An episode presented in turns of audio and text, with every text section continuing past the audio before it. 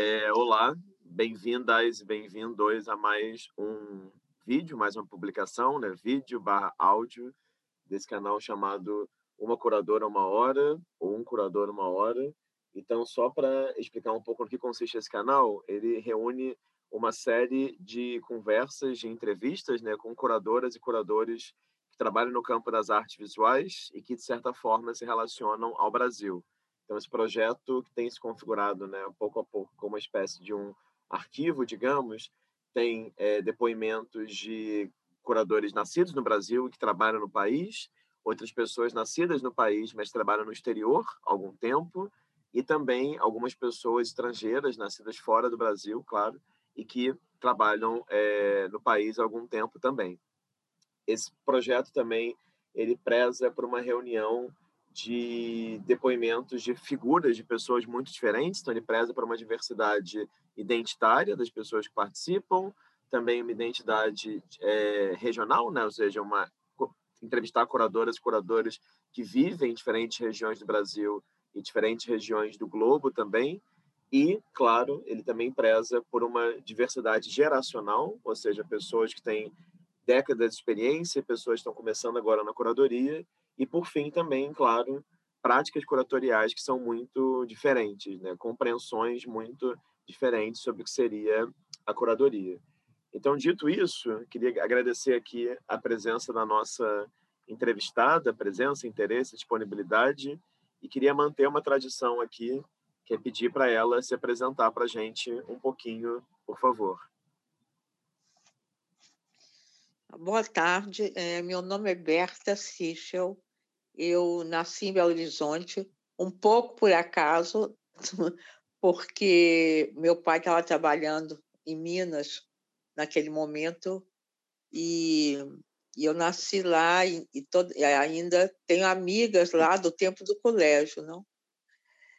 E eu sempre gostei muito de escrever, mas Belo Horizonte não tinha, tinha aquele, nem tinha um museu, agora que, que eles fizeram do Cassino Museu de Arte, mas tinha umas galerias e tinha o Museu do Portinari.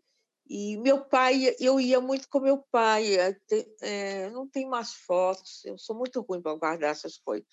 A gente ia na Pampulha, visitava o museu, da, a igrejinha da Pampulha, e, mas isso eu devia ter uns sete anos, oito. E meu pai frequentava muito é, galeria. Ele tinha uma coleção pequena, muito pequena, de uns artistas mineiros, como Inimar de Paula, é, Baxi, mas uma coisa é, pequena, não? não era um colecionista. Bom, mas e não tinha muito. O ambiente não era um ambiente propício para artes plásticas. Inclusive, havia, na época, quando já era maior, com uns 14 anos, artista. Artista era uma coisa, sabe, que, que não sonhava, não, não, não pegava bem, mas ninguém nem pensava ser artista. É, e, além do mais, nessa época, estou falando isso já dos anos 60, é, artista era, era a pessoa que fazia desenho, não? A gente tinha no colégio as aulas, eles punham uma jaca, a gente ia fazer cópia do natural, sabe? Coisas que não dava, nem sabia fazer, não? Hoje o conceito do artista é uma coisa muito diferente, não? Bom, mas como eu gostava muito de escrever, eu resolvi fazer o curso de jornalismo, porque eu achava que era a coisa mais na época, foi, eu entrei na faculdade em 69, é, 69, uhum. então é, era a coisa assim mais avançada, né? Podia estudar cinema, ou então tinha e tinha um curso de jornalismo. O resto era Quer dizer, o resto, o resto eram as faculdades é, convencionais, não? Uhum. Mas, então, eu fui fazer jornalismo e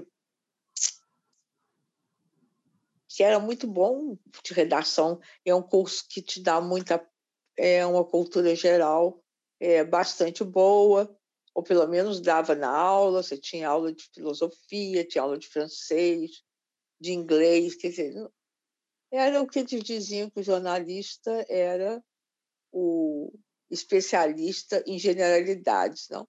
Mas isso foi muito bom, porque você, no final, tinha uma visão geral das coisas. Depois a gente voltou para o Rio e, e eu queria continuar, não sabia exatamente o, que ia fazer. É, e aí eu fiz o curso de teoria de comunicação na, na Universidade Federal do Rio de Janeiro que uhum. foi isso já era 73, 74, não? É, que foi a época que o, o estruturalismo invadiu a universidade brasileira, né? O pensamento, é, o que eles ensinavam, pelo menos na na UFRJ, era tudo baseado nos escritores, no Merleau-Ponty, no Saussure, é, que era uma coisa muito teórica, que também não era uma coisa que eu estava gostando muito, então tinha muita teoria. Mas eu terminei o curso, o curso de, de mestrado, na época eram dois anos só, e apesar de toda essa teoria, que eu não me lembro absolutamente nada, ou muito pouco. Bom, e aí eu comecei a trabalhar, trabalhar como jornalista mas talvez pelo meu interesse pela cultura, é, eu comecei a cobrir é, a, a, parte de cultura. É, eu era repórter de cultura, que era uma coisa maravilhosa, né? em vez de me mandar cobrir um crime numa favela, eles mandavam no museu, mandava entrevistar um artista ou um escritor que chegasse no Rio. Então, uhum. E foi por aí, mas sem pensar em arte. Bom, aí depois ainda fiquei no Rio mais um tempo, mas por volta de 77, mais ou menos, eu, 78, tinha amigos meus que eram jornalistas também, que estavam voltando ou estavam indo para Nova York e então, foi uma época que eu falei: bom, eu acho que a coisa não está passando pelo Rio de Janeiro. E também já estava na época da ditadura militar, que já tinha tido o golpe de 68, é, 74, quem era? era o Geisel, não? E uhum. era uma, muita censura, é, um clima muito opressor, não? Não tinha cinema, cinema, teatro, é, Estava muito difícil viver no Rio. Aí eu tinha um amigo que ele pediu uma bolsa para o CNPq num curso que estava assim despontando na Universidade de Nova York, que era um curso sobre os mídias, chamava Media Ecology, que uhum. era como os mídias transformavam o meio ambiente. Qual esse ecology aí era em relação ao meio ambiente. Então fazia uma ponte entre os meios de comunicação e o meio ambiente. Aí eu achei isso uma coisa super sofisticada, inteiramente é, impensada no Rio de Janeiro, não? E, e eu pedi uma bolsa do CNPq e também ganhei a bolsa. Por que, que eu ganhei a bolsa também não tenho a menor ideia. não, porque, bom, eu trabalhava como repórter num jornal, escrevia minhas materinhas, mas não era nenhum. Quer dizer, o, o Nelson também estava mais ou menos na mesma situação, não? É, não sei se eles estavam dando bolsa, ou foi um ano que decidiram dar bolsa ou porque era um curso que não existia no Brasil e eles estavam. Era uma coisa muito curiosa, não? Então, eu fui para Nova York em 78. Final de, metade de 78, eu cheguei em Nova York para fazer esse curso, que era eles tinham um mestrado e tinham um doutorado. E no, eu cheguei em setembro de 78 e a bolsa só começava em setembro de 79. Então, uhum. durante um ano, eu fiquei estudando inglês e eu escrevia para o Jornal da Tarde e para o Estado de São Paulo, muito menos. Mas para o, Estado, para o Jornal da Tarde, eu escrevia muita crítica de exposição, é, obra de teatro também, é, assim, Pina Bausch. Isso foi uma época muito rica, porque estava Bob Wilson, Pina Bausch, essas pessoas todas mostrando em Nova York, não? E e que mais? Muitas exposições. E comecei a conhecer muita gente. Por um acaso, Nova York não é Nova York. Nova York era uma cidade pequena na época. Né? Só era Manhattan. O Brooklyn, Bronx, Queens, isso existia, mas existia muito remoto, não?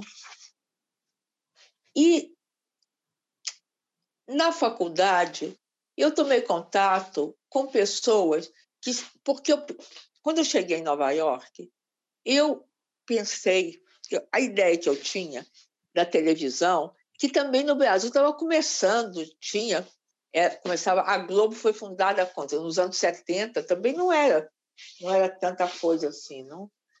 Que a televisão não podia ser um outro meio, não para o noticiário, que a televisão podia ser usada para fazer arte.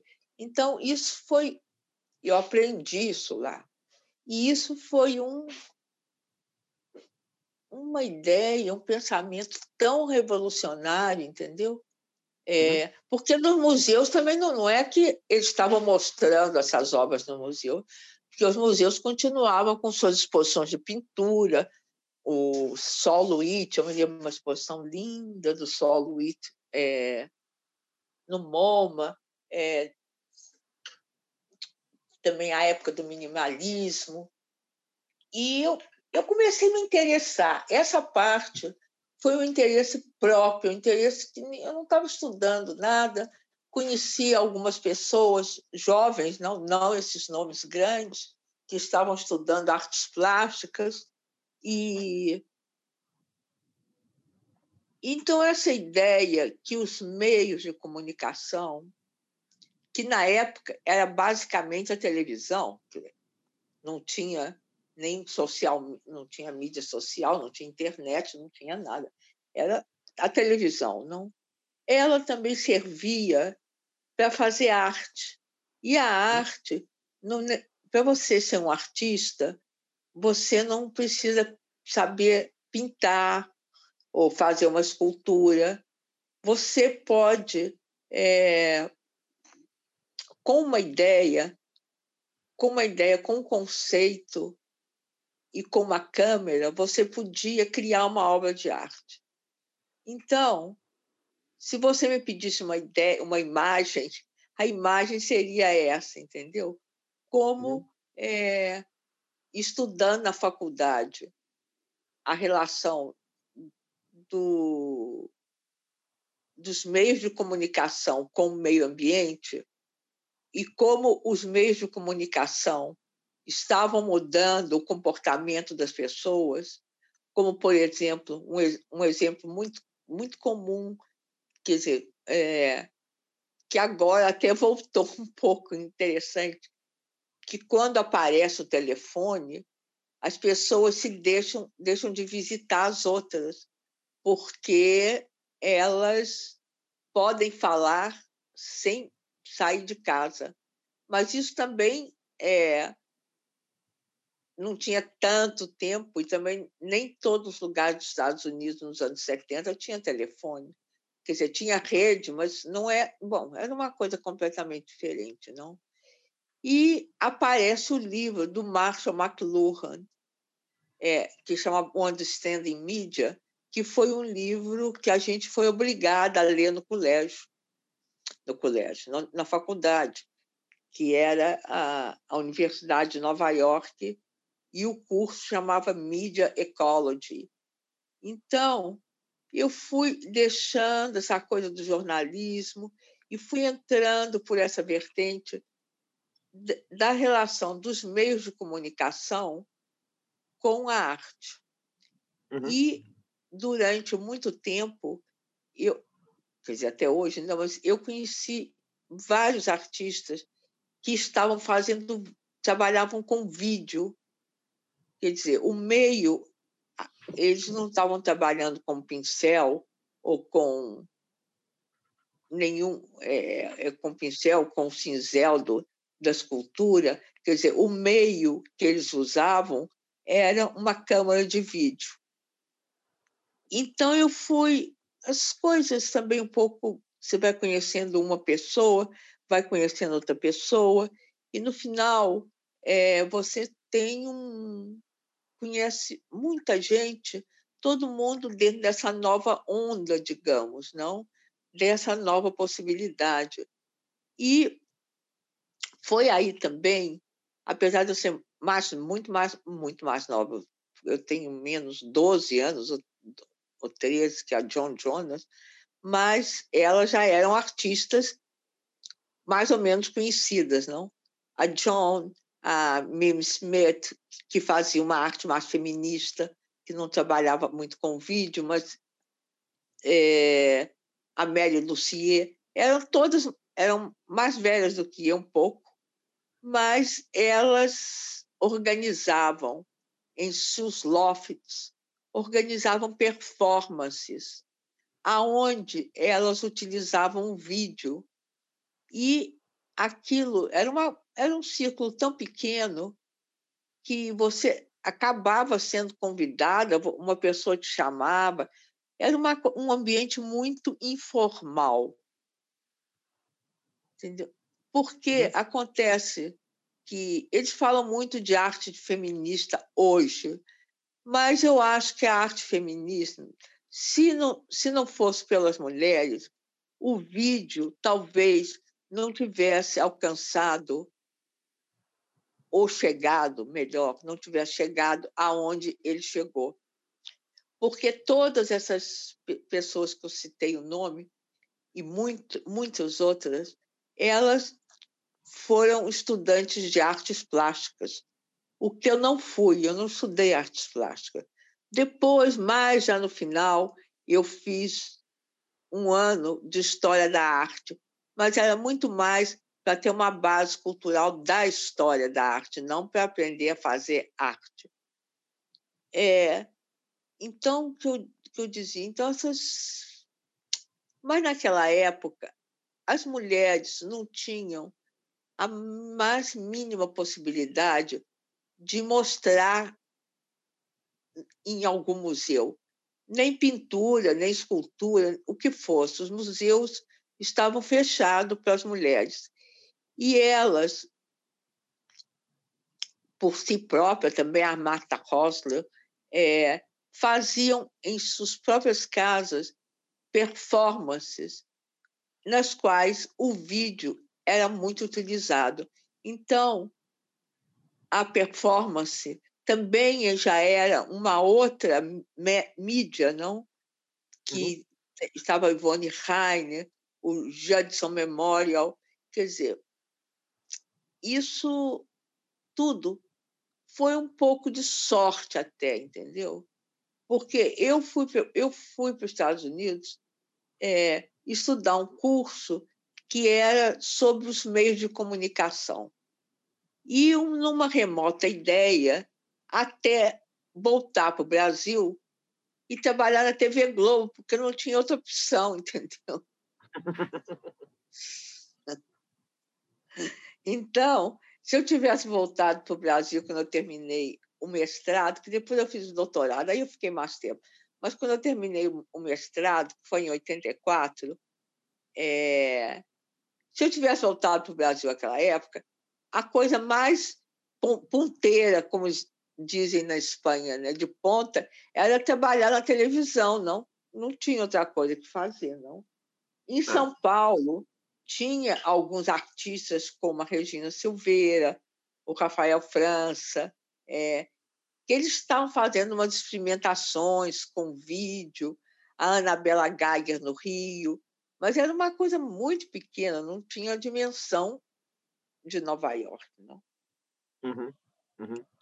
Posso te fazer uma pergunta, Berta, já que você tocou nessa, nesse momento aí, né, já que você está, enfim, relatando esse começo né, da sua trajetória, a graduação em jornalismo, essa mudança para os Estados Unidos. É porque quando eu estava olhando o currículo que você me enviou, e também, é. claro, estava buscando o seu nome via internet, eu queria que você comentasse sobre dois projetos que você fez em 83, que me parecem que eles foram muito importantes, e acho que um deles foi a sua primeira curadoria, mas se me corrige se você se eu estiver falando Não, algo foi, errado. Foi exatamente. Um deles, um deles chamava TV USA e o outro foi esse projeto dentro da Bienal de São Paulo, Novas Metáforas, seis é, alternativas. Alternativa. Não, os dois um foram. Sim, eu te falo. Os dois foram para a Bienal de São Paulo. Hum. É, na Bienal de São Paulo de 83, eu estava na faculdade e eu conheci eu ia muito ao Brasil. É, era uma época que não sei porquê. Eu, eu também tinha saudade do Brasil. É, foi logo que eu tinha mudado. Qualquer oportunidade, eu ia ao Brasil. É, muito mais do que eu vou hoje, não? Então, eu fiquei conhecendo em São Paulo o Zanini.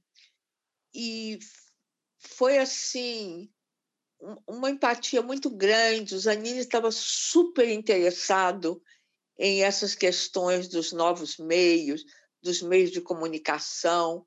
Ele, te, ele mesmo sem saber muito, porque no Brasil não tinha tanta informação, ele estava é, fascinado por isso.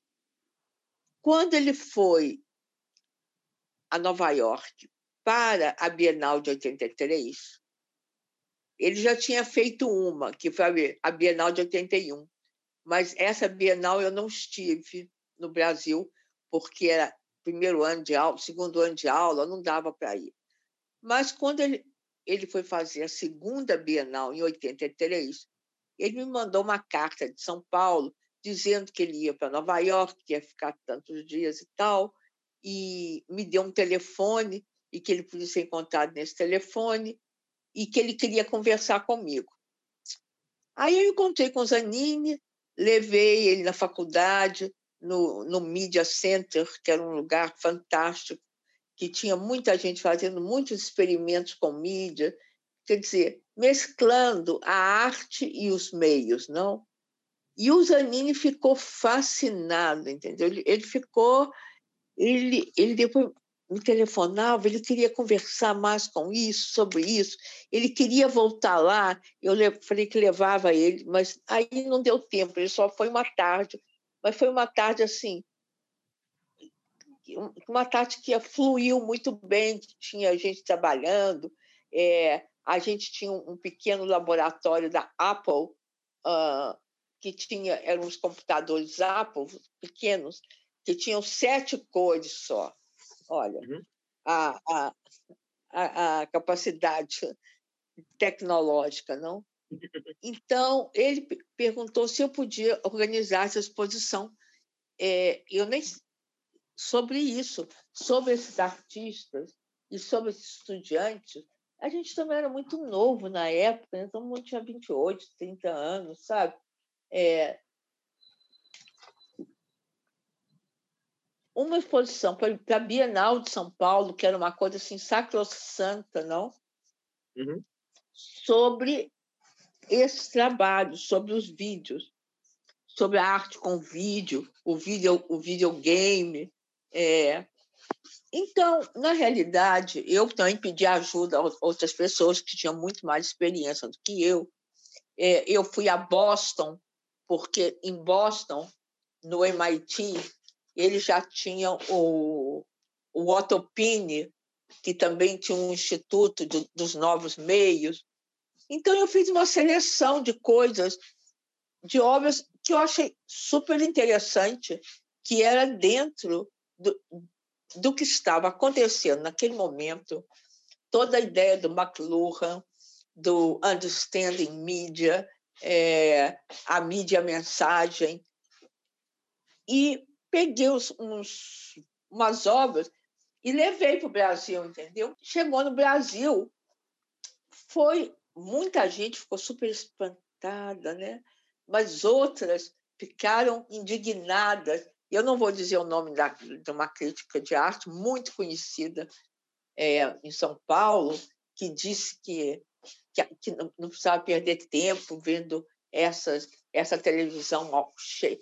É, ela, ela usou uma expressão, porque a televisão, no começo, ela tinha muita chuva, lembra quando a, imagem ficava toda pixelada? Uhum, uhum. Por um defeito técnico, não? E nas obras de, de alguns artistas, elas eram assim, não por um defeito técnico, mas isso fazia parte da estética, da estética do videoarte, que aí aparece essa palavra videoarte, né? não existia, não, parece. Foi o Douglas Davis que inventa essa palavra, é, o videoarte, que até hoje embora eu acho que hoje eu não uso essa palavra mais, mas as pessoas entendem se você fala videoarte é videoarte. Elas sabem o que é, não? Então, nessa crítica da Bienal de São Paulo, esse crítico disse que não era era perder tempo para ir ver no terceiro andar ver televisão mal feita, entendeu? É.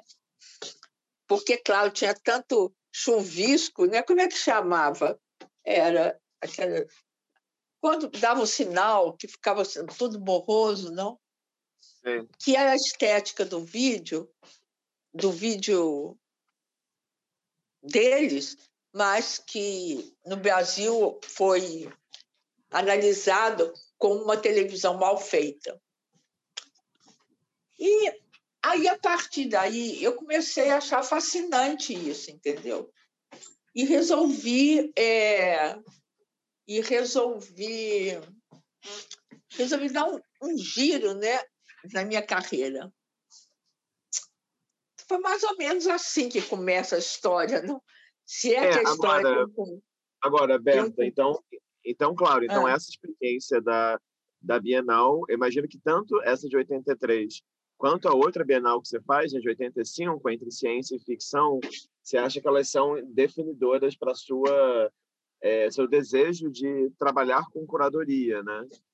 Ah, sim, elas foram foram realmente super importantes. A de 83, mais ainda.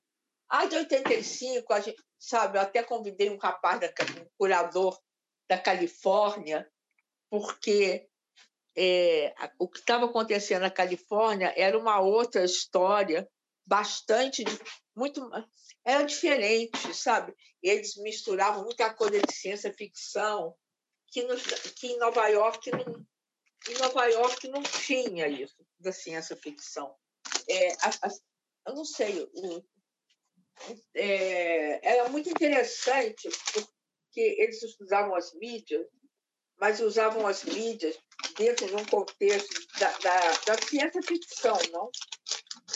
Então, eu convidei esse, esse curador, o Robert, a gente tinha mais dinheiro, tinha mais espaço, quer dizer, mais dinheiro não, a gente tinha dinheiro, porque na outra, na primeira, não tinha dinheiro. É, é, e a gente, eu trouxe tantos vídeos na mala, não é, uma loucura, não, não tinha nada de transportar. Depois chegou no Brasil, foi uma confusão terrível, porque a, o Brasil não era. O Brasil era um, sistema pau, pau M, não era o sistema dos Estados Unidos. É, foi uma confusão é, conseguir é, mudar o sistema, não? Uhum. Então, na, na segunda, já foi uma coisa mais estruturada, não? É. Eu estava trabalhando com esse curador, que já era um curador mais, como eu digo, mais experiente, digamos, do que eu. E eles deram um, orçamento para a gente bom E, e bom, então a segunda ela reúne muita obra de vídeo, mas ela vai além do vídeo. Então, ela não fica só no, no vídeo. A gente traz a holografia, que era uma senhora que era a reina da holografia é, nos Estados Unidos, e umas mídias que depois não. O videotexto, né? Até o Júlio Plaza, a gente pôs o Júlio Plaza dentro dessa exposição, porque ele, ele fazia parte daquele conjunto de, da parte tecnológica da exposição. Porque uhum. o Júlio ele tem um trabalho muito interessante. Eu não sei o que foi feito com esse trabalho do Júlio é, sobre o videotexto. E, bom, então foi assim. Aí eu voltei. Eu decidi não voltar para o Brasil. Eu decidi fazer o doutorado. Uhum. Aí pedi a bolsa, me renovaram minha bolsa de novo. Eu falei, então, então a história é essa, tem que voltar mesmo. E aí, o doutorado eram quase cinco, quase cinco anos, quatro anos e meio. Né? É, e aí a gente já estava em 85, até terminar esse doutorado, quatro anos. É, uhum. eram mais, já era quase 1990. 89, quase. É. é. E aí eu fui ficando por lá. Eu dava aula. Você deu aula um bom tempo na, na, na, New School for Social Research, né? entre 91 e 98. eu dei, eu dei aula nove anos. Todo, toda a é. década de 90 eu dei aula lá.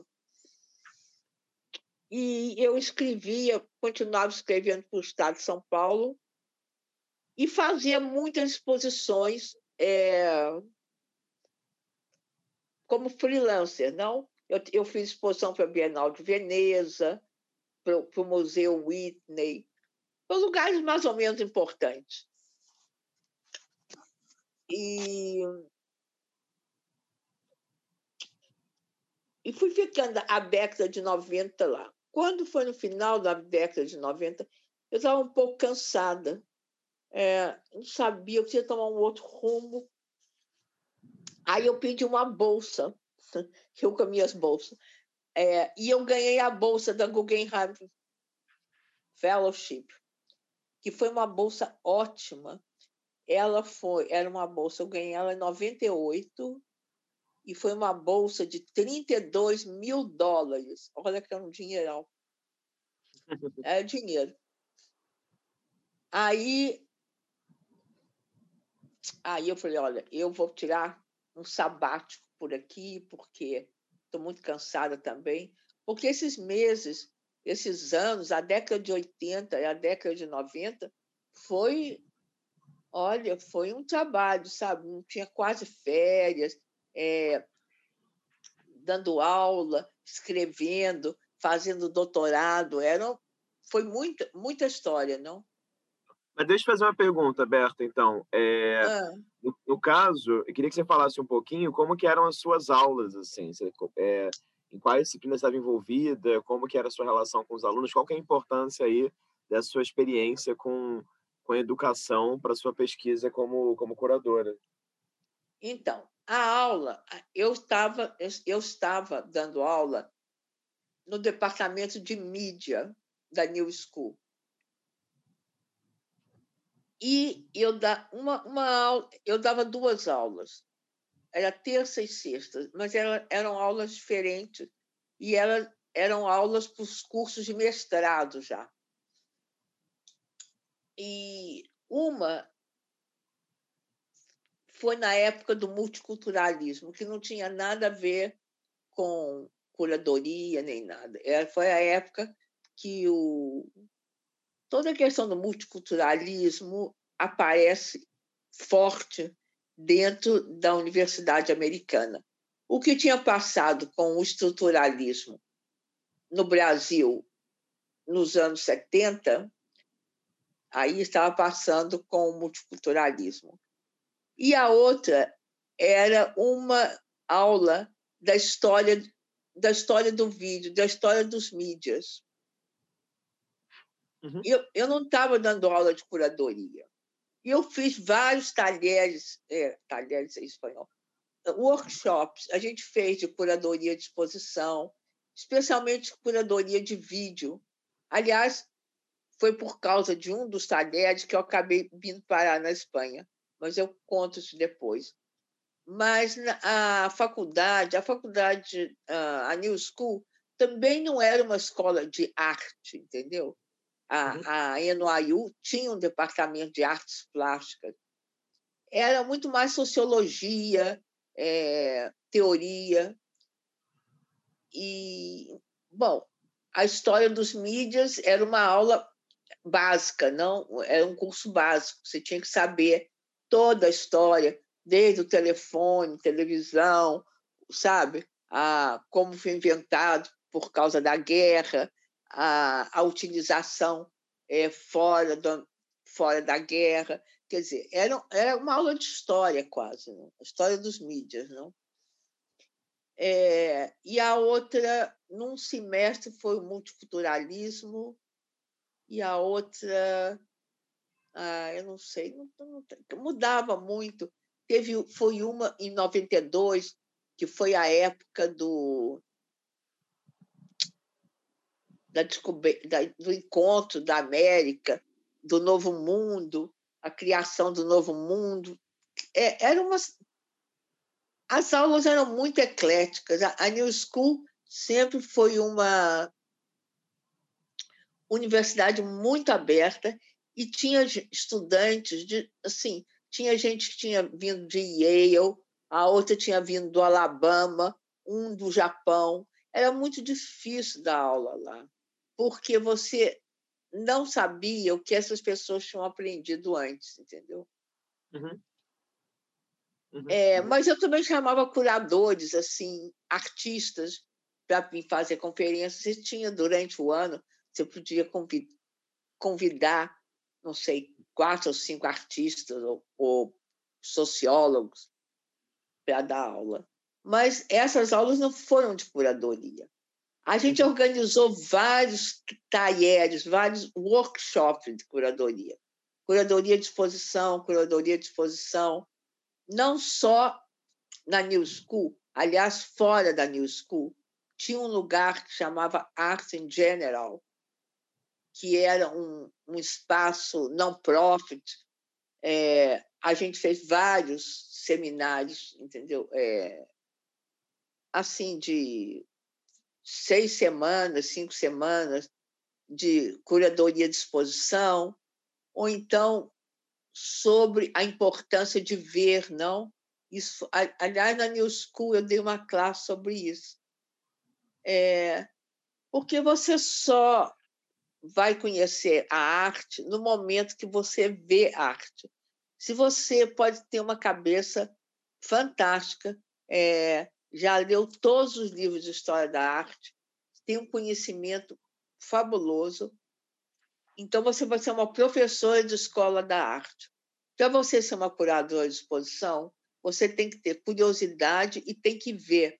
Mas é ver muito, é ver todas as exposições, as galerias, é muito cansativo, entendeu? E uhum. quando tinha condição, viajar, não? Dos Estados Unidos, naquela época, para mim, era muito difícil vir à Europa. E eu deixava para vir quando tinha uma documenta, uma exposição importante, não? Porque era caro, era caro. Hoje, inclusive, viajar é bem mais barato do que era. Mas a questão do ver, não a, a mirada, a gaze, né, de você olhar. Então, isso era um, era um assunto que a gente sempre tratava. Não? Tinha um grupo lá de seis, cinco ou seis pessoas que a gente organizava esses workshops. Não? E, e muitas vezes também, por exemplo, é, em 92, é, a, a, junta, a Junta de Andaluzia, na Espanha, fez uma exposição imensa. Eram vários, era um projeto sobre um encontro, porque no momento ficou muito mal visto falar descoberta da América. Era uma uhum. coisa, sabe, horrorosa. Era, é, a palavra ficou. Não, nada disso. Foi um encontro de culturas. Então, era a formação de um novo vocabulário ao redor do encontro de culturas. Não que. Ah, isso deu um trabalho muito grande. As pessoas entenderem que, que não é que aquela história que a gente aprende no colégio no Brasil, o acaso, a intenção, ele saiu o barquinho, aí encontrou com isso, entendeu? Não era bem assim. É... Então a gente dava muito esses workshops e nessa nesse projeto Plus Ultra que eu fiz uma das exposições que foi a América, partindo da ideia que a América era um só continente. Uhum. Que isso de América do Sul, do, quer dizer, existe, não? Mas é um continente só, aquilo não está quebrado, não? Bom, o Trump ia fazer a, a, a, o muro, mas ele vai sair não vai ter muro. Então eu chamava gente mais nova, curadoras mais novas que eu conhecia, é, ou da faculdade ou fora da faculdade, para trabalhar comigo que era uma forma também. Às vezes a faculdade deixava como é, aceitava é, isso como um crédito, entendeu? Uhum. Agora, eu também fui muito autodidata, porque na minha. A gente fala curso de curadoria hoje, tem mil cursos de curadoria. É, Call, em Berlim, até fiz uma conferência lá uma vez. Call, call for. Ai, momento. Call for Curator. E tem, é, a, a curadoria hoje virou uma coisa muito. Vou, vou dizer a palavra banal. Sabe? Não era assim. Porque não existia isso de curadoria. O que existia era o conservador do museu, o que é um conceito completamente diferente. Uhum. O conservador do museu era o cara que tomava conta, que ele cuidava, era o curator, que vem de, de padre, né? de cura, que as, as obras no museu. Isso de exposições temporais, que temáticas. Isso primeiro foi uma coisa que surge na Alemanha com o Harald Zimmermann. Ele foi um dos primeiros e tanto que ele fundou uma associação. Eu faço parte dela, qualquer pessoa pode fazer, é que era a Associação Internacional dos Curators. Isso foi uma coisa dos anos do final dos anos 60 início dos anos 70. Uhum. É, a gente fala curator hoje, todo mundo. Ah, eu, ah, ser curator de uma exposição, entendeu? É porque tem tanta coisa involucrada nisso, em ser curator de uma exposição, é, que às vezes eu fico espantada. Agora, eu quero, me, me, me lembrei de uma coisa que eu te falei lá no comecinho que eu gostava muito de escrever.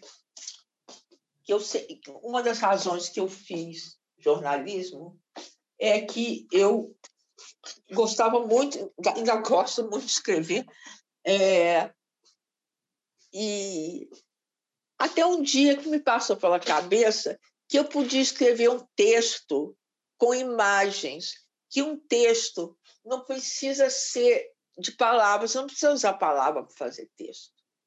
Você pode contar uma história através de uma seleção de imagens. Com então, certeza. é, mas eu custou aparecer isso na minha cabeça. Não foi fácil, não. mas, mas eu acho, só, só um comentário, Berta, mas eu acho interessante que isso que você falou é muito bonito, né? Porque eu acho que é uma das primeiras percepções quando a gente vai entrando mais no universo da curadoria, né? Dessa possibilidade de né, criar uma composição a partir de imagens de outras pessoas, né? Claro. Você escreveu uma história. Então, deixa eu voltar agora lá para o final dos anos 90. Aí eu ganhei essa bolsa do Guggenheim. E eu estava ficando um pouco cheia já. E aí eu pedi uma absent, que eu ia sair, pedi um ano na, na faculdade sem sem dar aula, quer dizer, sem, sem cobrar também, mas eu tinha, eu tinha ganho esse dinheiro. E no, no, no, no, no estado de São Paulo, eu até queria encontrar alguém aí no Brasil que fosse fazer uma, as pesquisas das matérias que eu fiz para o estado de São Paulo. Foram anos, sabe? Páginas e páginas que eu escrevia. Eu devo ter umas cinco aqui, não tenho todas. É... Mas eu também não tinha contrato com eles, não. Eles me pagavam até bem. Foi uma época que o dólar estava equiparado com, com o real. É... Eles me pagavam 500 dólares por, por cada matéria. Fazia três matérias por mês, era um dinheirão. E e eu pensava, olha que sorte que eu tenho. Que eu ia ver essa exposição mesmo, então eles estão me pagando para me escrever sobre a exposição que eu ia ver. Eu achava isso mais barato. Bom, onde que eu estou? Aí tem a Bienal, tem a Documenta de 99. Uhum. É, no final de 98, eu já estava pensando que, que eu não ia ficar 99 em Nova York, não. Aí me, me planejei toda e eu vim para Espanha, porque eu conhecia muito, muita gente na Espanha. Esse projeto do Plus Ultra foi feito aqui.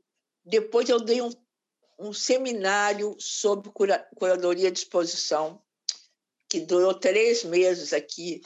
Então, eu peguei, ia ter a documenta de Cássio. Eu falei, ah, esse ano de 99 eu vou ficar fora dos Estados Unidos. E eu aluguei meu apartamento, subloquei ele e, e vim embora. Vinha, aí fomos à Alemanha, fui à Alemanha via, via Bienal, que foi a Bienal da dessa curadora francesa super boa, super famosa, como é que ela chama? Catherine Davi, exatamente. Foi a documento da Catherine Davi. Estava muito boa, excelente, excelente documento. É... E aí, quando eu voltei para a Espanha, em outubro, eu ia ser a passagem do ano, não? Eu falei, ah, eu vou passar o, o, o ano 2000 aqui, ia ser a 99, 2000. Nesse intervalo, eu estava uma vez em Madrid e eu encontrei com o diretor do do Reina Sofia naquele momento que eu já conhecia ele de Sevilha de 92 porque em 92 ele morava em Sevilha e ele era o diretor de todas as festividades, de tudo que foi feito, que foi feito milhões de coisas em relação ao descobrimento da América, entendeu? Uhum. Porque Colombo sai sai da Andaluzia, sai de Sevilha para chegar lá do outro lado. Bom, então, e foi a feira a feira de 92 e tal. Quer dizer, em 92, ele morava em Sevilha e era o chefão de tudo isso. E em 99, ele já era diretor do Reina Sofia. Então, eu encontrei com ele um dia aqui em Madrid. Ele falou: O que você está fazendo aqui? Eu falei: Não, nada. Eu expliquei mais ou menos. Ele falou: passa lá, passa lá no museu um dia. Me, me deu um cartão é, e falou assim, eu liguei. Aí a secretária voltou, depois falou, olha, perguntou se pode vir aqui no dia tal, não sei que, olha, eu falei, posso. Aí ele falou, olha, eu estou procurando uma pessoa para dirigir o departamento de audiovisual, visuais. Que não, ele mentiu, porque não existia, não. É. é, então, é, e eu queria te, que você viesse. Você não quer vir nos Estados Unidos por três anos? Eu falei, quero. Mas eu falei, eu quero, porque eu achei super fantástico, mas olha, eu não conhecia o contexto, não conhecia nada, não tinha departamento nenhum, sabe? Eram os funcionários que não queriam. Olha, era tudo um desastre total. Aí eu, ele ainda ficou lá mais uns oito meses, aí ele foi teve eleições. Uhum. A política aqui não fala muito isso, não, não quero mexer com essas coisas desse país, não. É muito complicado. É a política. A política, a cultura é uma mão política, entendeu? Então você tem que fazer um favor com uma pessoa. Melhorou, melhorou, isso melhorou. É, você põe ela como diretor de um museu, sabe? Não, agora melhorou muito, muito mesmo. Mas estou falando isso tem 20 anos. É... Nesse mesmo ano, teve, teve eleição. E ele foi. Ele foi mandado embora. E veio outro. Aí Aí eu falei, não, e agora o que eu vou fazer? Porque ele é a pessoa que estava me protegendo lá. Protegendo, que eu digo, teve muita, muita história, rolou muita história. Muita gente me perguntava, mas por que você está aqui? Você não, é, você não é espanhola? Esse museu é do, do governo espanhol, sabe? Eu estava achando que completamente enlouquecido, não? Uhum. É, mas ele estava lá e ele, ele, ele, me deixava fazer as coisas e eu estava contente, para dizer a verdade. Aí veio o outro. Aí veio o outro. Aí eu mandei uma carta com o meu cargo à disposição para ele. Eu vou ficar aqui. Nem conheci o outro. Aí o outro me mandou chamar e falou: Mas por que você tem embora? Eu falei: Não, porque quem me trouxe aqui foi o Pepe, agora está os T, e está os T, tem alguém para atrair. Não, não, aqui. Esse homem falou comigo assim: essas coisas que você trabalha, isso não é arte, não. Então, pode ficar aí fazendo essas, essas coisas que você faz. Sabe uma coisa? É, você pode usar aquele auditório. Era um auditório. Você conhece o auditório antigo do Reino Sofia? Conheço. Então. Eu falei, ah, é? Então eu vou experimentar um pouco mais. E aí eu pensei, então eu vou transformar esse auditório em um lugar. E aí a gente fez tudo. A gente fez concerto, a gente fez performance, a gente mostrou filme. E foi ótimo, entendeu? Agora, não tinha lugar para fazer. É, não tinha lugar para fazer exposição. Eu realmente eu, eu, fiz duas ou três exposições super pequenas enquanto ele estava lá, entendeu? Uhum. Ele não queria, ele falou que eu não podia usar o, depart o espaço do museu para mostrar aquelas coisas, que aquilo é filme, que aquilo é música, que aquilo é concerto, aquilo não é arte. Então, e o museu era para mostrar arte, mas que eu podia mostrar o que eu quisesse ali dentro. Aí eu fiquei. Fiquei. E no final fiquei 11 anos, mas depois passou também. Agora, Berta, eu queria te fazer uma pergunta sobre alguns projetos que você fez lá, porque olhando aqui, me chamou a ah. atenção. É, primeiro, eu queria entender um pouco a sua relação com a ideia de, de, feminismo, né? Porque em 2001 você faz esse projeto que é o cyberfeminismo, depois em 2012 tem o Silêncio no Palácio, é, e eu percebo também na sua trajetória que você trabalha com muitas mulheres artistas. Claro, você acabou de falar dessa relação, né, de Nova York, da videoarte com as mulheres artistas. Eu queria que você comentasse um pouquinho sobre esses dois projetos, né, o cyberfeminismo e Silêncio no Palácio, e a sua relação com, com o feminismo. Bom, a minha relação com o feminismo é uma coisa super natural, entendeu? Porque eu sempre achei que se um homem pode fazer uma, ter um direito, por que, é que eu não tenho, entendeu? Porque só porque eu nasci mulher eu não vou poder fazer isso. Mesmo na redação do jornal, é, só tinha eu trabalhando de não tinha outro trabalhando de mulher. Todo mundo falava: você trabalha naquele lugar, só tem homem, entendeu? Eu, eu, não, eu, não, eu, eu acho que essa ideia do feminismo é um pouco distorcida, para dizer a verdade. É, eu, eu divido muito as coisas. Eu acho que tem uma coisa chamada violência de gênero, e aí não é só mulher, entendeu? Uhum. Tem a violência de gênero e tem o feminismo. É, o feminismo quando, na minha época, já. Bueno, eu não nasci numa época, nos anos 20 ou 30, que as mulheres tinham que ficar em casa esperando o marido com uma, garra... com uma taça de martini para tomar um martini com o marido. Eu já nasci numa outra época. É. Claro.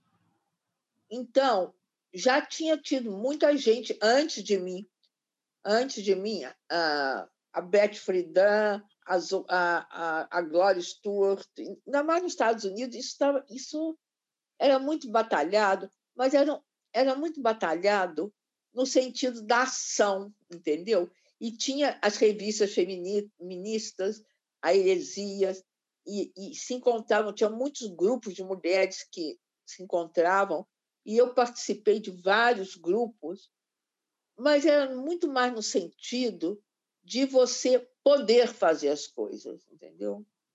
De uhum. você é, de você ocupar seu lugar,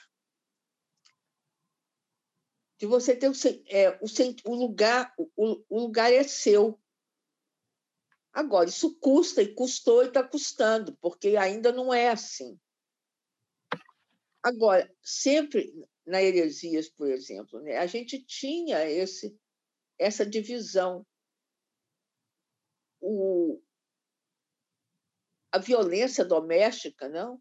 Eu, embora eu nunca tenha vivido uma, uma situação de, de violência doméstica, é, bom, mas a gente sabe, morre gente aqui na Espanha, eles matam 100 por, por, por ano, não? Toda hora tem mulheres morrendo, não? Então, é uma coisa muito cultural no sentido que as mulheres é que têm que ensinar aos homens que elas têm o lugar delas na sociedade. E, e acho que as mulheres que já estão em alguma posição de poder é, eu tinha um poder nada, eu tinha um poder de, de, de organizar num auditório um museu o que eu quisesse fazer. Então, por que, que eu não vou dar espaço para outras mulheres? Por que eu não vou dar espaço para outras mulheres que também têm dificuldade de encontrar espaços para mostrar o que elas fazem? É... O quê? Exato. Então, eu aproveitei do meu poder, que, aliás, não me foi dado por nenhuma mulher e nem por nenhum homem. Eu, eu fui fazendo as coisas, sabe? Eu, É, bom, o Zanini me deu um poder. O Zanini me convidou para fazer uma coisa na Bienal de São Paulo. Ele podia, eu podia ter feito, não, não feito, eu podia ter feito mal, ele podia não ter chamado mais. É, mas ele me deu, ele me deu, ele me deu essa oportunidade, não? E eu conhecia várias mulheres que não estavam fazendo as coisas e não tinham lugar para mostrar. Então, por que não não dar oportunidade para elas? Agora, eu acho que eu, eu fiz várias coisas como eu fiz em, em 2004 eu tinha, tinha, tinha, tinha, tinha um livro, um catálogo gordo que chamava Cárcel de Amor. Porque no, no, no ano de 2003, eles mataram mais de 150 mulheres na Espanha, entendeu? Mas uhum. olha, todo dia eles matavam duas mulheres. Então, Cárcel de Amor é, é o título de uma obra de arte renascentista. Ah, é uma coisa tão bonita isso. E, e tem um poema e tal. Aí a gente resolveu, eu resolvi fazer um programa, um programa de cinema e um livro sobre violência de gênero, entendeu? E aí tinha mil artigos, não, a Lucy Ligari, a, ah, não, vou, não vou lembrar mesmo de, cor. É, muita gente muita a, a, a Lourdes Portilho, que tem aquele documental fabuloso que chama Senhorita Extraviada, que é sobre a cidade Juarez. Então, a gente fez, foi uma coisa super forte, as pessoas ficavam, ah, que isso, Berta, enlouqueceu? Eu falei, ah, enlouqueci. É, a Beth Moisés, eu trouxe ela do Brasil, ela fez uma, uma performance e outras mulheres também, não? Quer dizer, mas eu acho que no momento que eu estou lutando para uma igualdade de gênero, eu estou sendo, fe sendo feminista, porque eu estou lutando para mostrar aos homens e às mulheres também que elas têm o mesmo direito Agora, tem uma outra linha do feminismo, sabe? É, não sei, aí no Brasil tem, aqui também tem esse pessoal da Caixa de Pandora. É, sei, eu acho que é muito mais você proporcion... você abrir porta, sabe, para as mulheres, você dá poder às mulheres. Claro. Se você tem um certo poder, você tem que dar um poder às mulheres, entendeu? Para você ver, a, a John Jonas, é uma mulher de 83 anos. Ela nunca tinha tido uma exposição no Brasil. Como? Ela é a artista mais importante desse século. Eu já tinha oferecido ela no Brasil, mas eu ofereci para um, um homem. Agora, é, o Jochen, o Jochen não é brasileiro. Jochen alemão. Muda também. Muda, muda do Brasil, muda se é brasileiro, se é espanhol.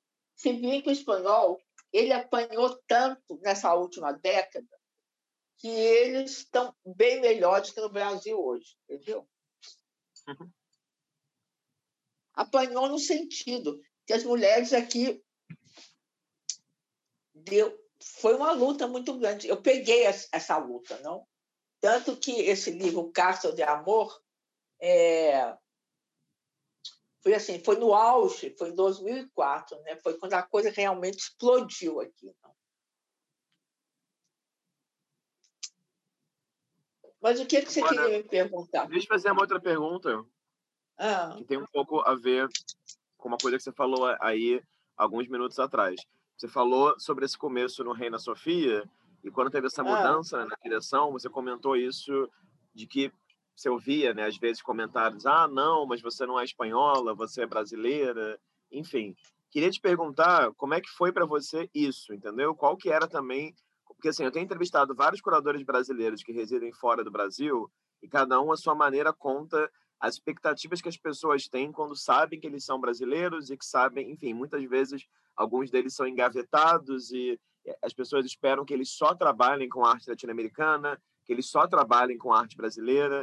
Então, eu queria que você contasse um pouco como é que foi para você e como é que é, na verdade, né, essa relação com essa alteridade. Porque quando eu olho os projetos que você fez no Reina Sofia, eu acho muito bacana ver que em 2001, por exemplo, tem o Rafael França, em 2009 tem essa exposição chamada Visionários, né, assim, que tem a ver com a arte latino-americana, e depois, em 2013, você fez essa retrospectiva dessa pessoa que talvez seja o meu artista favorito, né? E acho que esse canal aqui, eu sempre falo brincando, mas falo sério também, que é uma homenagem a ele, que é o Eduardo Coutinho, né? Eduardo Coutinho. Ah, sim, claro, então, ele morreu.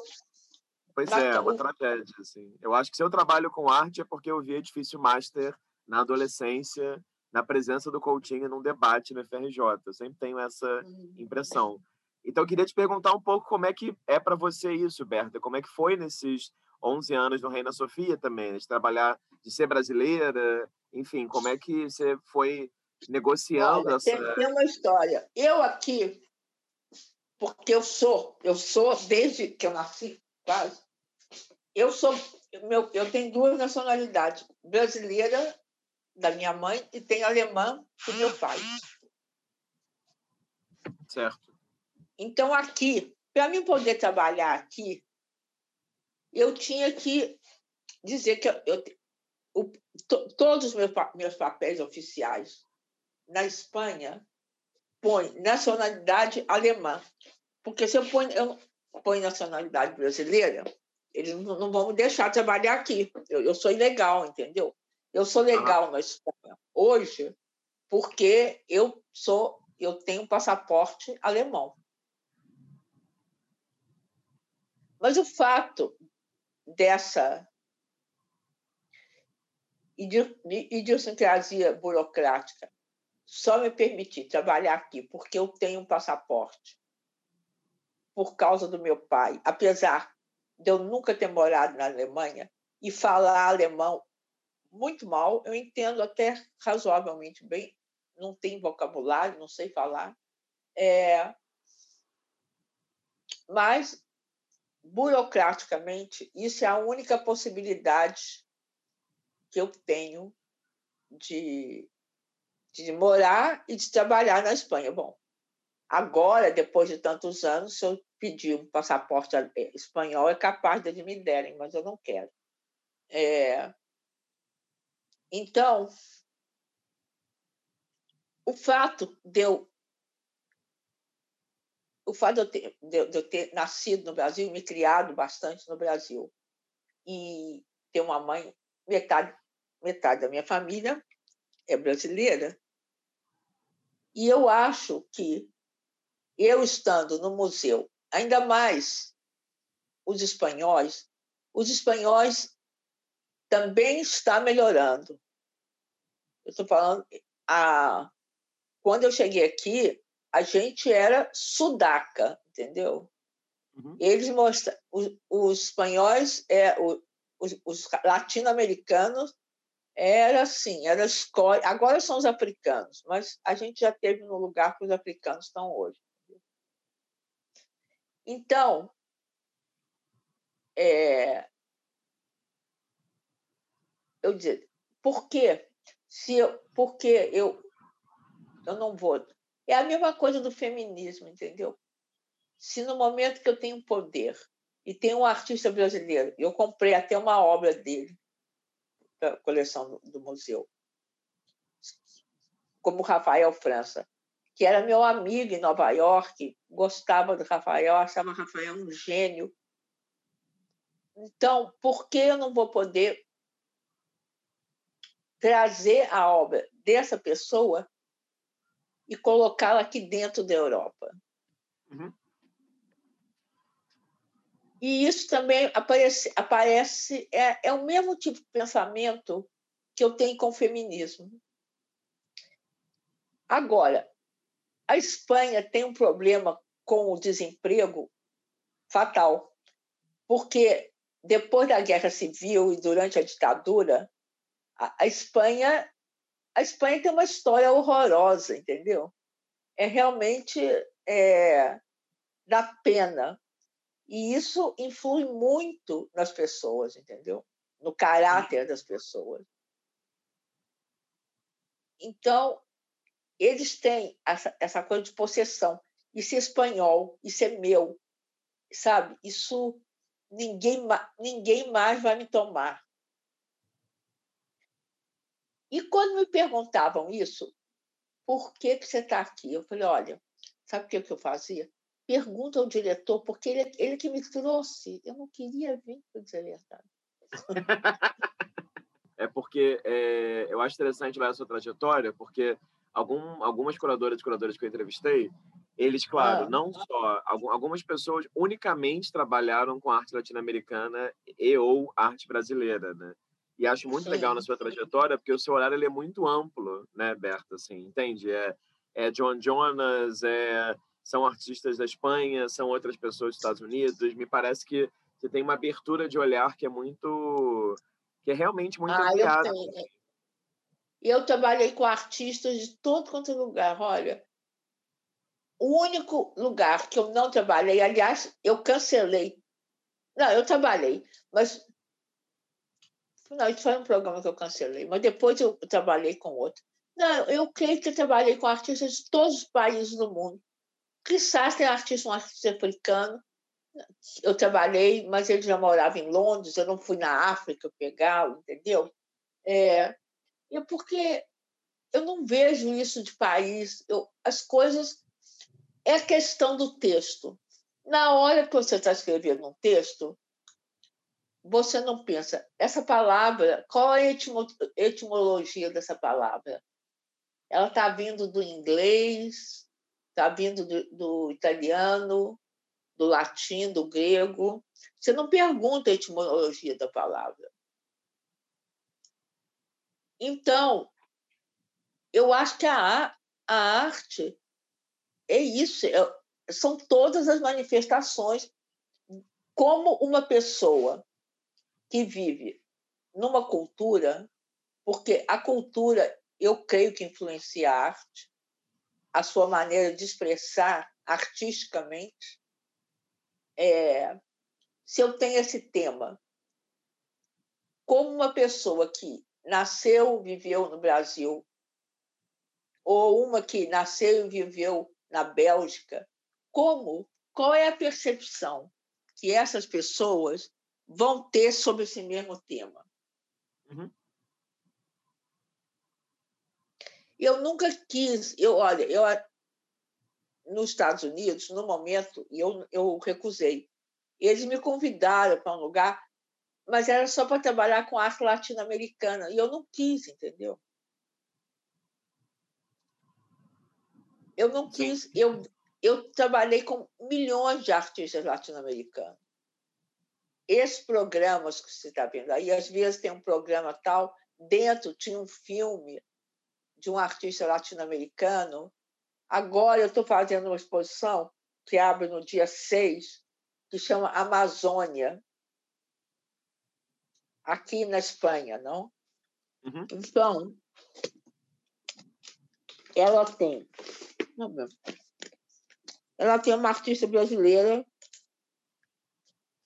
mas ela tem artista venezuelana, tem francesa, tem alemã, tem a Cláudia Andurra, que basicamente é brasileira, uhum. tem colombiano.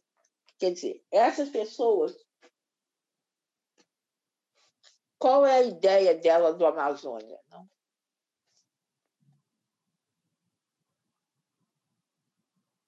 Então é isso. Eu não gosto de me enquadrar. Hum. Estados Unidos tem muita mania disso. Curator of Latin American Art. Curator of... Ah, não. Você trabalha com arte. E aí você tem que buscar essa arte. Você tem que olhar. É, tem que ver quais são as relações.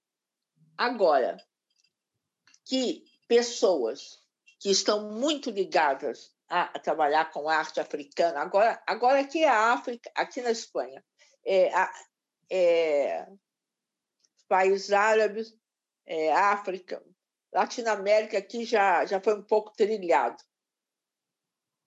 digamos, não? É, você não pode dizer, ah, agora esse ano é, é arte chinês. Então, todas as exposições é de arte do chinês. Passa três anos, é outra coisa. Então, eu acho que isso faz um mal terrível, entendeu? Sim, sim, sim, sim, com certeza. É, Berta, queria te perguntar, então, é, já que a gente falou aqui sobre a sua passagem no, no Reina Sofia, queria te perguntar ah. sobre o. Não sei como é que você fala isso. Você chama de birro pai ou você chama de birro fi? Bo, birro, como francês, birro pai. É, fui, pai. Fui encontrar, um, fui encontrar um nome mais complicado Queria que você comentasse um pouco sobre né, essa, essa então, aí, o projeto. Aí eu fiquei no reino até 2012.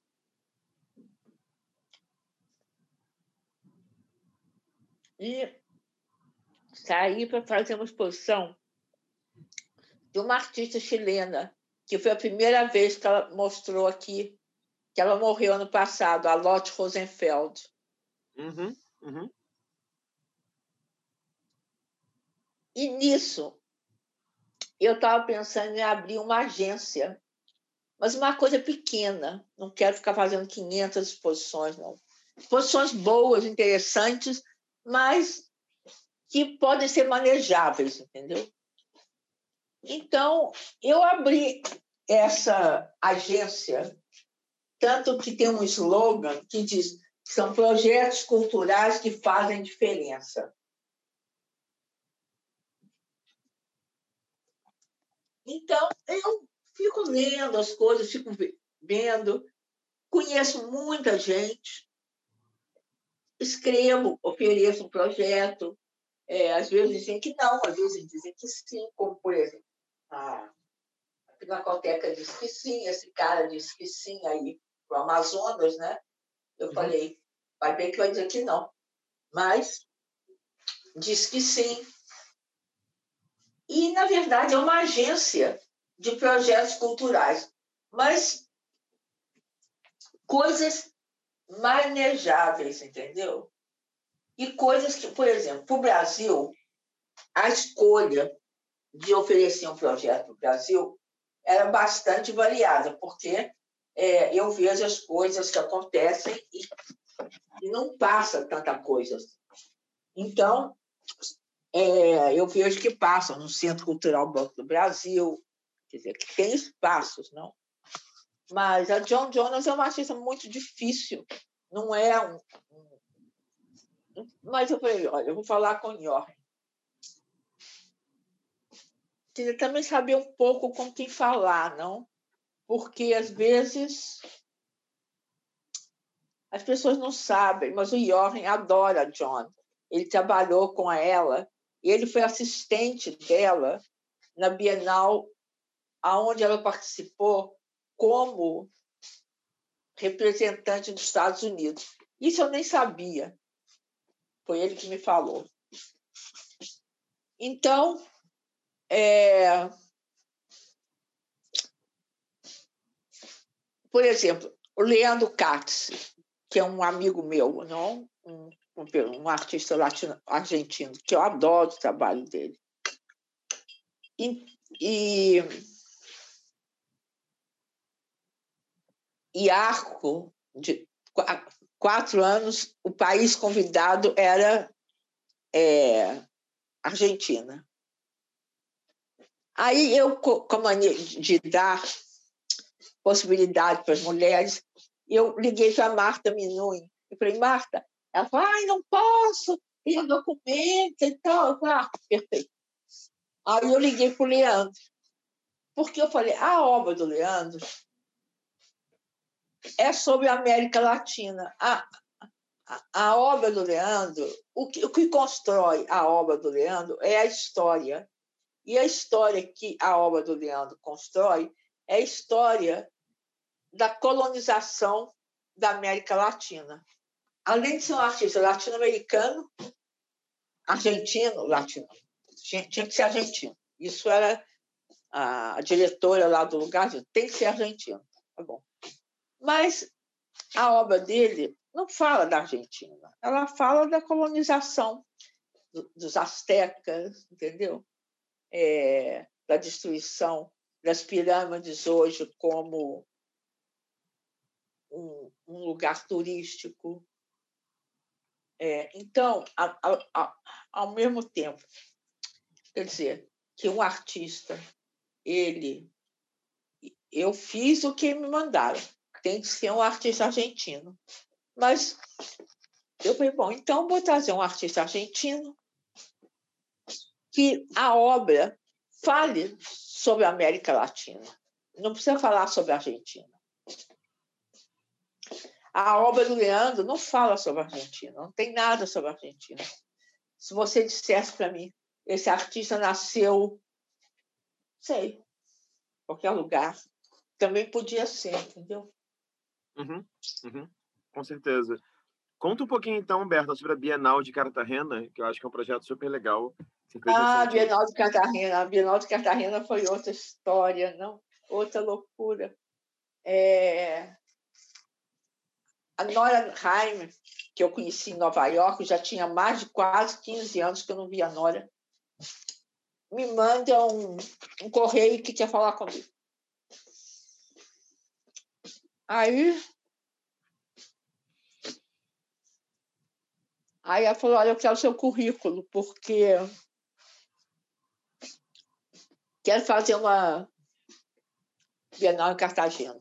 Aí eu mandei o currículo, esqueci da vida. Aí um dia me telefonou, ela falou: Olha, estou te mandando uma passagem. Você vem para Nova York segunda-feira para a gente conversar da Bienal. Eu não conhecia Cartagena, ela não conhecia nada, entendeu? Aí eu cheguei em Cartagena, li um pouco. Cartagena é uma cidade monumento da Unesco. Tem a parte histórica é, é um monumento, não? e você, não pode tocar. Aí eu fiquei 15 dias em Cartagena, andava, andava, olhava, sabe? Depois de noite sentava no lugar, tomava uma, um, um pisco. Lá tem muita coisa peruana, muita influência do Peru. Aí eu tinha que dar um conceito para ela, não? e ela não queria artistas latinos, não queria artistas colombianos, porque ia ter uma, uma, uma exposição de artistas colombianos feita por outras pessoas. Então, eu estava lendo na época uns livros, uns artigos sobre a questão da presença E aí eu resolvi fazer a, a Bienal ao redor dessa ideia da presença do monumento, um monumento numa cidade monumento. Quer dizer, o lugar que eu ia trabalhar era um monumento.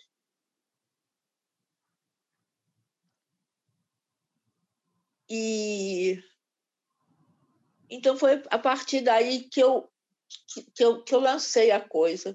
Eu falei, então, é, a cidade monumento, como, é, como um monumento pode é, voltar a ser um outro, como você pode reler um monumento, não? Uhum. Por exemplo, se você abrir o, o coisinho lá, o catálogo, tem um, um dos sites, porque lá não tem museu assim, não. Tem, eles dizem que é o Museu da Inquisição. A, a Colômbia foi o país da América Latina aonde a Inquisição espanhola foi a mais é, digamos, a mais dura. Uhum. Então, eles emprestaram espaço, então tiraram aquela coisa horrorosa, aqueles objetos todos de tortura, é... mas o edifício ficou lá dentro. Então, encontrar obras que faça, falassem de tortura, entendeu? Tem, a, tem uma, uma peça de uma, uma menina americana, é, uma artista da judia, que é sobre a expulsão dos judeus de, de da Espanha, mas era, foi uma peça que ela construiu 20 anos antes, entendeu? Então, a gente deu um novo significado a uma peça que foi feita pelo museu, que na época não tinha nada a ver, era um espaço, ela fez essa peça. Mas naquele lugar, que era o Museu da Inquisição, a peça, o Museu da Inquisição, que era um monumento, a peça dela virou um monumento ressignificando o monumento. Dá, faz sentido? Faz. Então é isso. é isso. E foi assim. Agora, a, a, a gente tinha cinco sites e não tinha. Cada site era uma exposição completa. Tanto faz você começar por um lado, por um outro, entendeu? Era você, era a maneira que você caminhava pela cidade, você encontrava um site. Então, no Museu da Inquisição, eram obras relacionadas com Inquisição, num sentido amplo, porque, por exemplo, tinha um vídeo da Cândida Hoffner, que é uma alemã, que era sobre os turcos, sabe, sendo expulsos da Turquia e indo viver na Alemanha. Quer uhum. dizer, coisas que assim, se você fosse no Museu Naval, é, eram obras, não, não tinha nada com, com naval, não tinha nenhum barco, não. Eram obras é, de tecidos, sabe, de pano, que é uma das tradições é, artesanais mais importantes da Colômbia. Mas nisso tinha uma artista americana que tinha feito uma obra, uma artista belga, uma coreana, quer dizer, várias pessoas que trabalhassem com essa ideia de tecido, de coser, que é o artesanato da Colômbia. E se você perdesse uma casa, e faltou aquela casa, você podia depois ir ver aquela casa, porque o que estava naquela casa não tinha nada a ver com o que estava na casa que você tinha visto, entendeu? Uhum. Então, a, a, a, a, vez que eram cinco casos que não tinham nada a ver e cinco exposições que aparentemente não tinham nada a ver, elas estavam todas entrelaçadas. Mas essa Bienal me acabou. Eu depois não tenho, eu não tenho mais saúde, não, nem idade para fazer uma coisa dessa. claro que tem. É, mas, Berta, eu queria então aqui, é, seguindo, porque assim, eu acho muito bacana dentro desse do Birro Fai, é, não só a Clara Bienal, mas alguns outros projetos de individual que você fez, né? a Teresa Serrano, a o Grady também, a Joan Jonas da Pinacoteca, e, claro, esse livro que você fez recentemente, né? 14 artistas. Então, eu queria que você, na verdade, queria que você comentasse um pouquinho, assim, sobre essas individuais e sobre, e sobre o livro também, porque eu acho bacana perceber como você muitas vezes trabalha é, com artistas que são considerados né, é, ícones, digamos assim, dessa relação entre arte tecnologia digital ou do que a gente convencionou chamar de videoarte, enfim, ou mesmo da fotografia, né, da imagem técnica, como o Grady. Então, queria que você comentasse um pouquinho, já que quase terminando minhas perguntas. Não, aí como essa essa microagência eu faço que me dá na gana, quer dizer, eu ofereço os projetos que eu estou com vontade de fazer, se alguém aceitar bem, se não aceitar bem. É... Eu tenho trabalhado com muitas mulheres. A Lotte, a Lotte morreu ano passado. É... A Lorraine O'Grady, ela nunca tinha mostrado o trabalho dela fora dos Estados Unidos. Ela tem 86 anos, ela é uma artista negra. É, foi fenomenal aquela exposição. Inclusive, saiu num jornal aqui espanhol, o que me surpreendeu muito, é, dizendo que a maior uma crítica de arte toda elegante que tem aqui, dizendo que a, que a, que a maior surpresa foi a obra, o maior descobrimento foi a obra dessa dessa Lorraine O'Grady. É, que mais? Eu fiz pouca coisa com o Burofá. Eu fiz o Leandro, que foi argentino,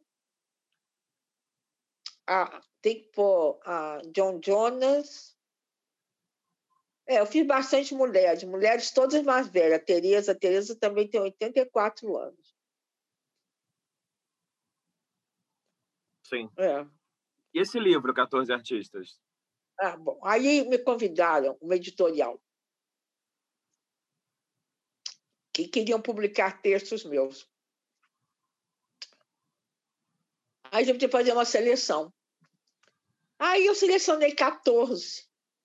A maioria desses, desses textos foram disposições que eu comissariei, mas tem umas três ou quatro que, que eu não comissariei a exposição, não foram textos que as pessoas me pediram. Por exemplo, é... não sei mais quem está aí. Tem gente que, que, que eu não comissariei. A Dana Leve eu não comissariei a exposição, mas eu escrevi o texto. Então, é um texto que me, que me gostaram, que, que gostavam, que, que, me, que eu gostava dele. Eu gostava da obra, eu gostava do artista, resolvi pôr. Berta, deixa eu te fazer uma, é. uma última pergunta, então, antes de você comentar sobre a, a, as imagens, né, os livros que a gente falou lá no começo, Sim. antes de começar a gravar. Queria só te é. perguntar, é, já que você tem uma experiência aí com curadoria, né, que, que é mais ou menos de 40 anos, né, em 2023 agora vai fazer 40 é, anos lá, na Bienal. Tem que ser coisa pequena, com muita gente me ajudando, estou ficando muito maior. Eu queria te perguntar como é que você sente essa passagem, é, essa como é que eu posso dizer isso? Essa, essas novas maneiras, né, ou as mudanças das maneiras que as pessoas se relacionam com o vídeo. Porque eu fico pensando assim, lá na Bienal de São Paulo, que você né, fez a curadoria, tinha uma parte pensando no videotexto, né, tinha uma parte pensando no videofone, e agora, de repente, Sim. estamos aqui em 2021, em meio a uma pandemia, conversando por Zoom, com smartphones por todos os lados do mundo, e com os artistas também mais jovens pensando tecnologia digital e pensando em vídeo de muitas formas. Né? De repente, se quando você estava ali começando, como você comentou antes, a Regina Silveira, a Bela Geiger, eram nomes expoentes da videoarte no Brasil de uma forma muito experimental, hoje em dia a gente tem quase que um polo oposto, né? Todo mundo, muito jovem, se sente muito autorizado enquanto artista, não tem nenhum problema nisso, né? A fazer vídeo, a pensar vídeo, a pensar vídeo instalação, vídeo arte, vídeo para internet. Então, eu queria entender, já que você tem essa larga experiência aí, como é que você enxerga essa, essas mudanças, essa passagem do tempo? Se tem alguns artistas jovens que você acompanha também? Enfim, como é que funciona isso tudo para você? Olha, é uma bagunça. Porque é,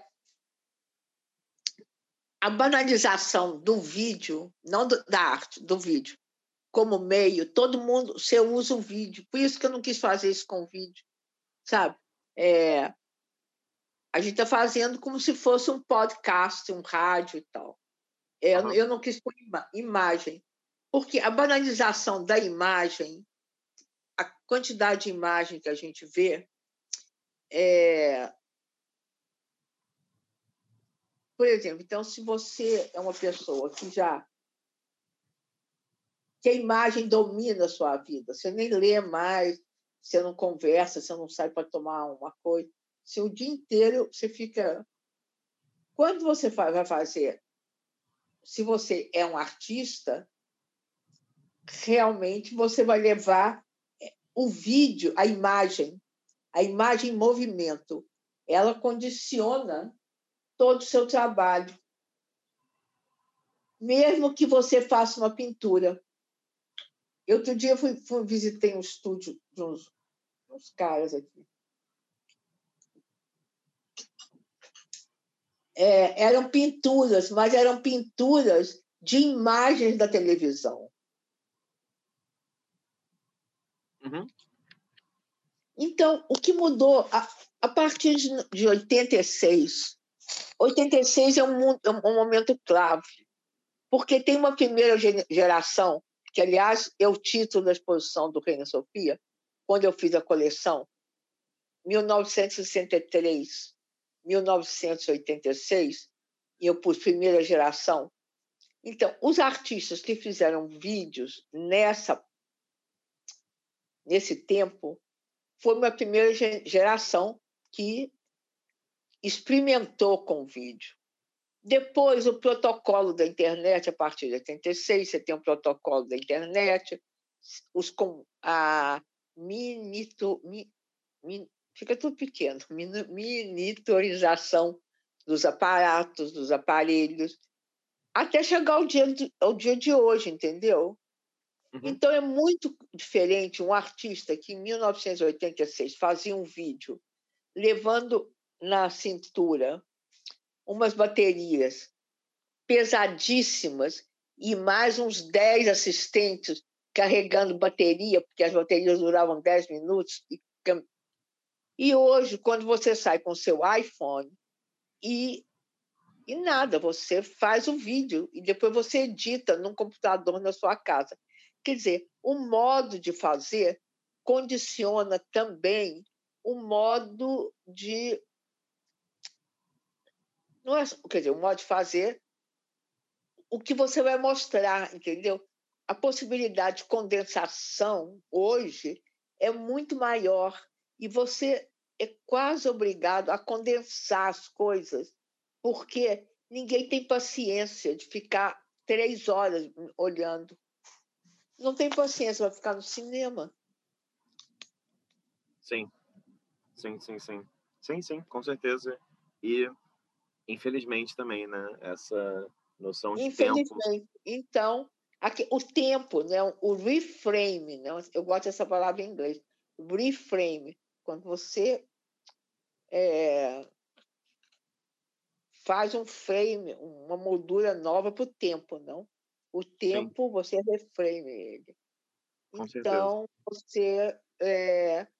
E você está tão acostumado, a maneira que você sai e fotografa os passeios que você dá e tal, vai ser exatamente a mesma maneira que você vai usar para você fotografar alguma obra de arte.